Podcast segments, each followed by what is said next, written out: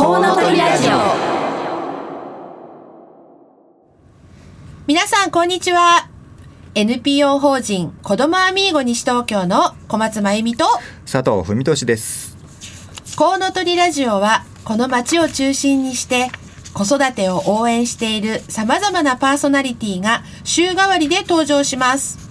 さらにゲストをお迎えしたり電話をつないだりしながら理想の数だけ子供を産み育てるために個人や社会はどうすればよいかリスナーの皆様と一緒に考えられるような話題を中心にお届けしていきます。1週目は母親の産前産後ケアの NPO 法人マドレボニータ太田智子さん2週目は児童センターや学童クラブを運営している NPO 法人子どもアミーゴ西東京小松真由美佐藤文俊3週目は父親の子育てを応援している西東京市パパクラブ田崎義則さん。4週目は3人のお子さんを育てているフードライフクリエイターの唐木留美さん。以上のメンバーでお送りします。どうぞお楽しみに。この番組ではリスナーの皆さんからのメッセージをお待ちしております。FM 西東京のホームページからリクエストメッセージのバナーをクリックして必要事項を入力の上送信してください。ツイッターをご利用の方はハッシュタグ 842FM をつけてたくさんつぶやいてください。お待ちしております。それでは30分間ごゆっくりお楽しみください。この番組は理想の数だけ子供を産み育てられる社会の実現を目指して活動を行っているワンモアベイビー応援団の提供でお送りいたします。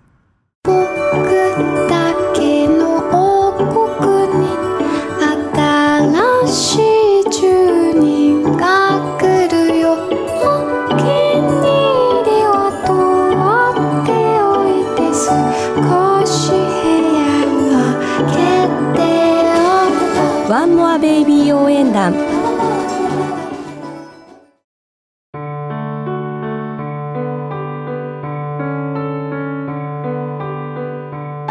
フロムコウノトリインフォメーションコーナー。このコーナーでは、えー私 NPO 法人子どもアミーゴの佐藤から子育てに関する最新情報やぜひ知っておいてほしい情報をお届けします。なんか担当するの初めてですね私。あ、本当にいつも小松ばっかり話してたんですね。ね大変失礼いたしました。微妙に緊張します。じゃあインフォメーションよろしくお願いいたします。はい。まずはい。1月の21日土曜日田無駅前のアスタのセンターコートで NPO 市民フェスティバルという催しが行われます、えー時間は11時から。11時は私たちのプレゼンの時間ですそうですね。はいはい。フェスティバル自体はもうちょっと早くうん、そうそう。始まってます、はい、プレゼン緊張するな。はいでここではですねあのこの市民フェスティバル、えー市内で活動しているいろんな分野の団体さんが出てきますので、えー子育てあり、えー障害もあり環境もあり自然もありいろんな分野興味ある人はぜひあの通りすがりでねパッと見ても面白いイベントでですすよので。ね。お買い物ついでとかでもね。はい、えーがありますのでぜひお越しください。えーそれからちょっと日にちが前後しますが、えーいつもご紹介させていただいている私が言っておりますひばりが丘児童センターからのお知らせを一つ。はい、えー先月から始まりました、えー助産師さんが来てくれるですね、うんえー産後ママサロンほいほい。はい、えーおっぱいがちゃんと出ているかなとかうん赤ちゃんの体重増えているかなとか、えー他のママと話したいななどなど子育てのことについてですね助産師さんが相談相手になってくれます。はい、今度はですね1月17日火曜日午前9時30分からお昼12時まで、えーひばりが丘児童センターのキッズルームに、えー助産師さんがこの前はね3名いらしてくれた助産師さんがい三名いらっしゃったんですか？それ申し込みとかはどうするんですか？何もいりません当日来るといいんですか？フラ。ッと来てくれればえー、持ち物は？一応ですね、はい母子手帳と、はい。はい、フェイスタオルはいこの2つあるとお話がスムーズに、定員とかもないんですか？ないですすごいですね。何もないのが自動す 売りなので 何もいりませんはい。えー前回どうだったんですか？あ結構ね、あのいろんな話出てましたね。あの本当に実際体重どうなのとかうん。離乳食どうなのとか、うんうんそういうこう具体的な話もありましたし、本当にね子育て疲れちゃってみたいなね、えー今度まだ2回目ですのでね、ははいいお待ちしております。はい。あと最後はですね、はい。えーこれもひばりが丘の児童センターであります。えっ、とこれはですね、えー NPO 法人街角保健室さん。はいいつもお世話になっはい、いつもおております世話になっております。これはあのえ子育て支援の中では大御所ですね。はい。あの大ベテランの方々もとても信頼できる保健室にいらっしゃった方とかですね、もうみんな講師としてバリバリ活躍されている方々が集まってできた NPO 法人さんですが、ね、これ毎年やっています。親子で楽しいリズム運動。はい。うんあのリズム運動っていうですね、えーはい。まあ、1, 1歳から3歳まで。はい。乳児さん幼児さんはい。のカテゴリーですねちょっと普通の体操とは違います。あのー発育とか生育とか関節の動かし方とかうん。とても実は理論的にプログラムされている、へえー保育士の名取先生というね緑保育園の先生が講師で来ていただきます。1月28日土曜日午前10時から、えーひばりが丘児童センターダンススタジオではい。行います、えー申し込みはですねホームページ街角保健室で検索してください。そちらの方から申し込めます、えーひばりが丘の児童センターでも受け付けておりますのでお待ちしております。参加費無料。1歳から3歳までのお子さんと保護者。はい。定員さん。定員は、えー一応先着25組。あの今どの辺まで来ているのかな？街角さんにぜひお問い合わせください、はい。えー以上「フロムコウノトリインフォメーションコーナー」でした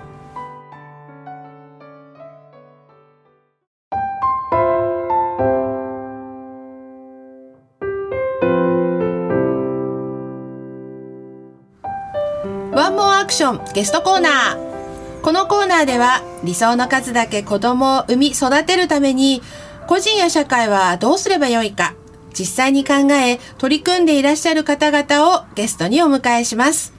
今回は西東京市立住吉小学校区育成会若葉の会長さんでいらっしゃいます。真鍋いすずさんにお越しいただきました。真鍋さんこんにちは。こんにちこんにはちは。今年初のゲストですね。そうですね。真鍋さんよくお会いしますね。いろんなところで。本当にいろんなところでお会いします、ありがとうございます。はい。えっと、今日、あの、ま、真鍋さんにお越しいただいて、先ほどご紹介させていただきました、え育成会さんということなんですけれども、はい真鍋さんは育成会さんにななるっていうのが、所属っていうんですかね、のきっかけみたいなのはどんな感じなんですかね？あの育成会っていうのは、うんあの自主団体ボランティア団体なんですね、はい実は。えっとまあ、各18小学校区にそれぞれ名前をつけて団体がありますけれども、私はあの泉小学校にあの26年間育成会としてやっていました。それは子供が3人いますので、はい。3人泉小学校を卒業しました、それからその時にまあ役員をやったりうん。お手伝いをしたり、その後子供が卒業してからは地域の人として活動していますのでうん。合わせて泉小44年の歴史の中の26年間は、あの関わっていたことになります。すごい、はい。それで統廃合があって、はい。住吉小学校区の育成会ということなんですね。はい、へえ、え、もともと西東京市にいらっしゃったわけではないんですか？そうですね。結婚して、うん。旧保谷市に、はい、あの24の時ですね。あらば。住んでそれから現在まで。はい。はい。あじゃあ、結構長い間。そうですねもうじですから。人生の半分以上は西東京市。そうですね、ですから私のふるさとです西東京市が。はあいいですね、ふるさといいね。え、ちなみに育成会さんはどういった活動を普段なさってるんですか？育成会はあのー学校の土日ですね余暇を利用して子どもたちに、まあ、社会活動社会参加ですとか、うん。あと余暇活動をうん。地域の人たちが子どもたちのあの健全育成のためにうん。行おうということで始まっています。うん今まあえっ、と小学校だともう三学期が始まるのかな。ははいその三学期この学校が始まると何かこう行事とかがあったりするんですか？そうですね。あの今回若葉ではもう前年度でうん一応授業は終わったんですけれども、もうまとめの時期に入りますので、特別ありませんが、ね4月からスタートするとますたね何かこうイベントがあったりとかはい。するんですね。はい。先ほどあの真鍋さんから聞いた18小学校の中にこうあの地域ではい。育成会があって、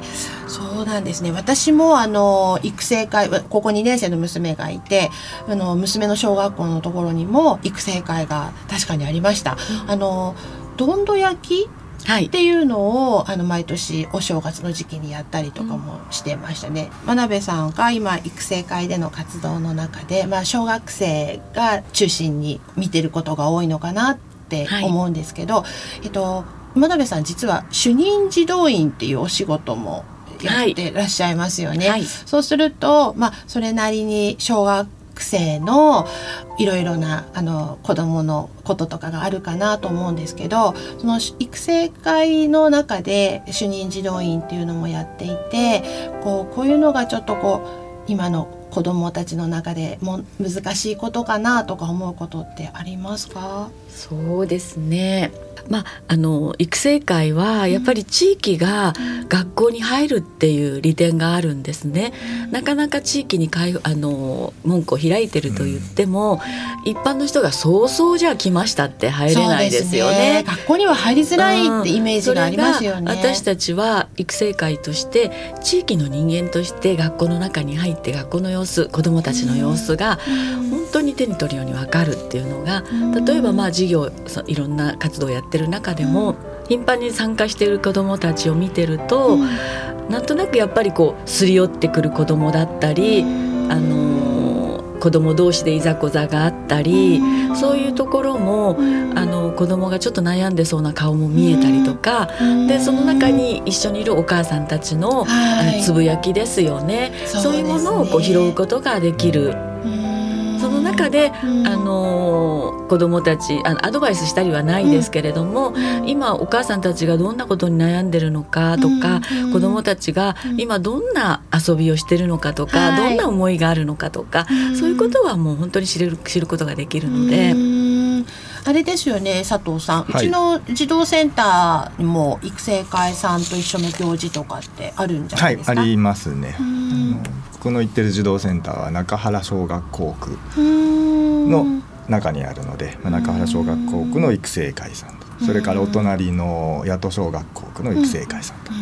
一緒に行事をやったりしてますね。お付き合いは深いですね。はい。児童センターはこのゼ0歳からあの子供が利用できるあのおか子育てをしているお母さんと一緒に0歳児が、まあ、利用0歳児から利用があるんですけれども、えーその、まあ、主任児童員をやられてるっていう中でこの乳幼児の時期のから小学校に上がる育成会さんの活動の中にこう関連することとかっていうのって気が付くことってありますか、まあ、あの主任児童委員は、ある春に学校訪問っていうのをやってるんですね。それで学校訪問をして、まあ、そこはあの校長先生やあの養護の先生なんかと子どもたちの,、まあ、あの情報交換をするんですけれどもその話を聞いてる中で小さい頃の、まあ、生育歴の中であの時ちょっと手助けしてればここまで至らなかったんじゃないかなとかっていう、まあ、事例があるんですね。そういうこう気づき何かをこうじゃあどういうふうに解決していけたらいいかなとかっていうのってありますか？今あの私がその他で活動している、はい。あの NPO で活動している、はい。あのホームスタートっていう、はい。あの6歳未満はいそうです。ですね。はい。6歳未満までのおあのお子さんのお宅に訪問をして、ママの子育ての手助けをするっていう活動なんですね。それはまあ特にあの虐待予防にまあ防止の効果が大きいんですけれども、あの孤立感をあの解放するだとか。うんあの一人で子育てで悩んでるお母さんを助けてあげるっていう、まあ、あのママのための活動なんですけれども、やっぱり子育てっていうのはあの子育て重心にしてるママがやっぱりママが元気でうん。安定してるっていうことが一番なので、まあ、そこのママの手助けをすることで子どもたちが健やかに育っていくんじゃないかなっていうふうに感じています。ホームスタートも西東京市で始めてどのくらいになるんですか？2012年。うん。だからもう4年ですね。4あ年ーもう5年になり五そうです。ですね。もう5年になりますよね。5年目に入りますね。じゃあ当時訪問した家族の子供たちがもうもしかしたら3歳4歳5歳になっているっていう、そうですね。そうしたらもうちょっとしたらもう小学校に上がっもう。うん。もう幼稚園から小学校にっていうお子さんもいらっしゃると思います。だからそのママたちがどんな風にね、そのまあ辛い時期利用していただいて、どんな風に子供を幼稚園に送り出し小学校に上げてっていう、まあそういうなんかプロセスみたいなのね、はい。知りたいなと思いますけどね。えー。そのホームスタートで利用なさっている6歳未満のお子さんと,、えーと育成会でいる小学生さんとかが、うん。こううまくコラボみたいなそういうのっていうのはあったりするんですか？あの今現在実現はしていないですけれども、はい。今後何かそのような企画ができたらいいのかなっていうふうに考えています。ちなみにうちのセンターではそのホームスタートをやってるチロリン村さんがはい、来てくれて。あの毎月1回ねはい。ミトンの会というのをやっていただいたりねあと、まあ、吉田さんこの番組にもね他はい。のパーソナリティさんで出てますけれども、あの何かとこうして来ていただいたり真鍋さんもねしょっちゅう見ますよい。つもお世話になっています。こちらこそお世話になっております。こちらこそお世話になってだからちょうど児童センター始まって2年目ぐらいに真鍋さんと吉田さんいらしててホームスタートやり始めるよって言ったのが2年目3年目ぐらい。だ結構児童センターのこう、で歴史と被ってるんです実はホームスタートは。で実際あのホームスタートではないにしても、うん。その赤ちゃんと小学生さん中小学学生生中学生とのが関わり合いね、っていうイベントみたいなのもやってますよね。はい。それもあれですよね。チロリン村さん。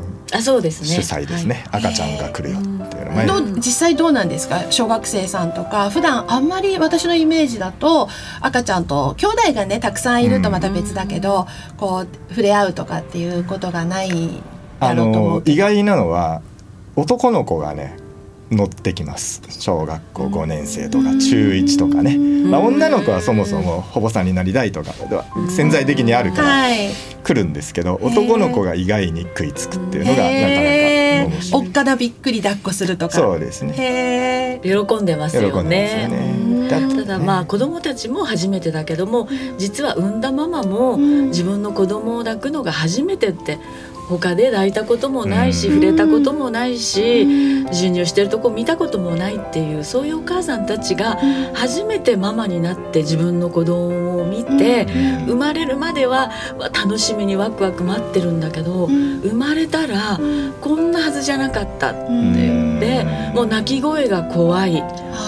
な泣いたらどう泣くのは当たり前なんだけど泣いてるから怖いっていうね一人でそれに耐えかねないからだから泣いてる時に誰かそばにいてくれるだけでも安心じゃないですか。泣いてる子をそこに真ん中に置いてでも、うん、だからそういう活動を私たちはしてるんです。だからちょうどそういう考え方がやっぱり僕ら児童館児童センターの仕事をやっていて、基本って乳幼児さんうん。の子育て支援ってそこにあるんで、うん。ただ僕らは待つしかない、そうですね。ホームスタートはいけますよね。ね。こが違うしやっぱりうん。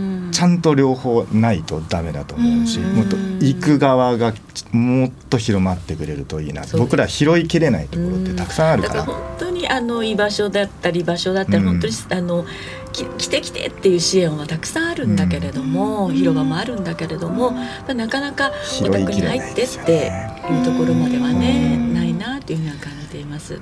何人くらいホームスタートその訪問する人って今いらっしゃ活動してるんですか？えーっとビジターっていうんですけれども、今30人ぐらいはわ30名はいます。す。はい。まあ、なかなかそれぞれに年齢層が高いもんですから、うんまあ、ご自分の体の、まあ、体調ですとか、あのお子さんのお孫さんのことだとか、あとはご両親の介護だとかそういうことがあって実質活動できる人は少ないんですけれども、はい。それでもあのニーズに合ったあの人をご紹介できてるのかなというふうに思っています。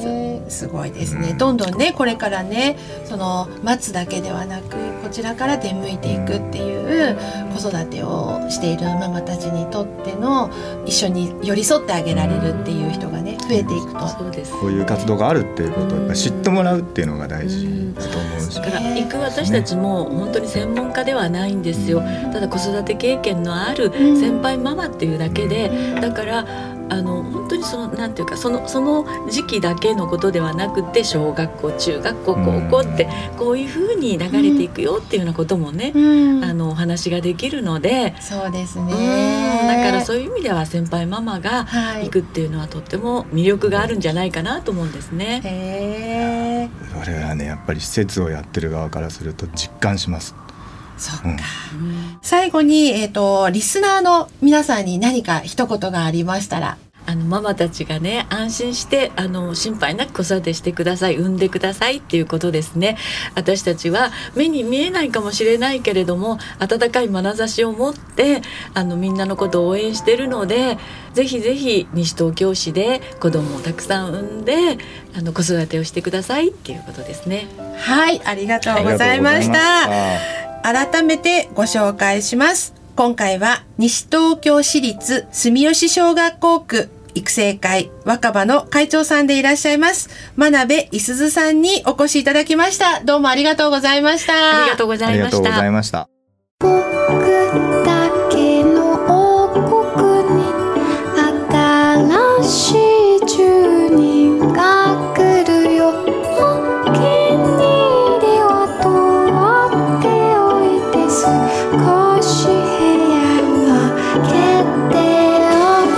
ワンモアベイビー応援団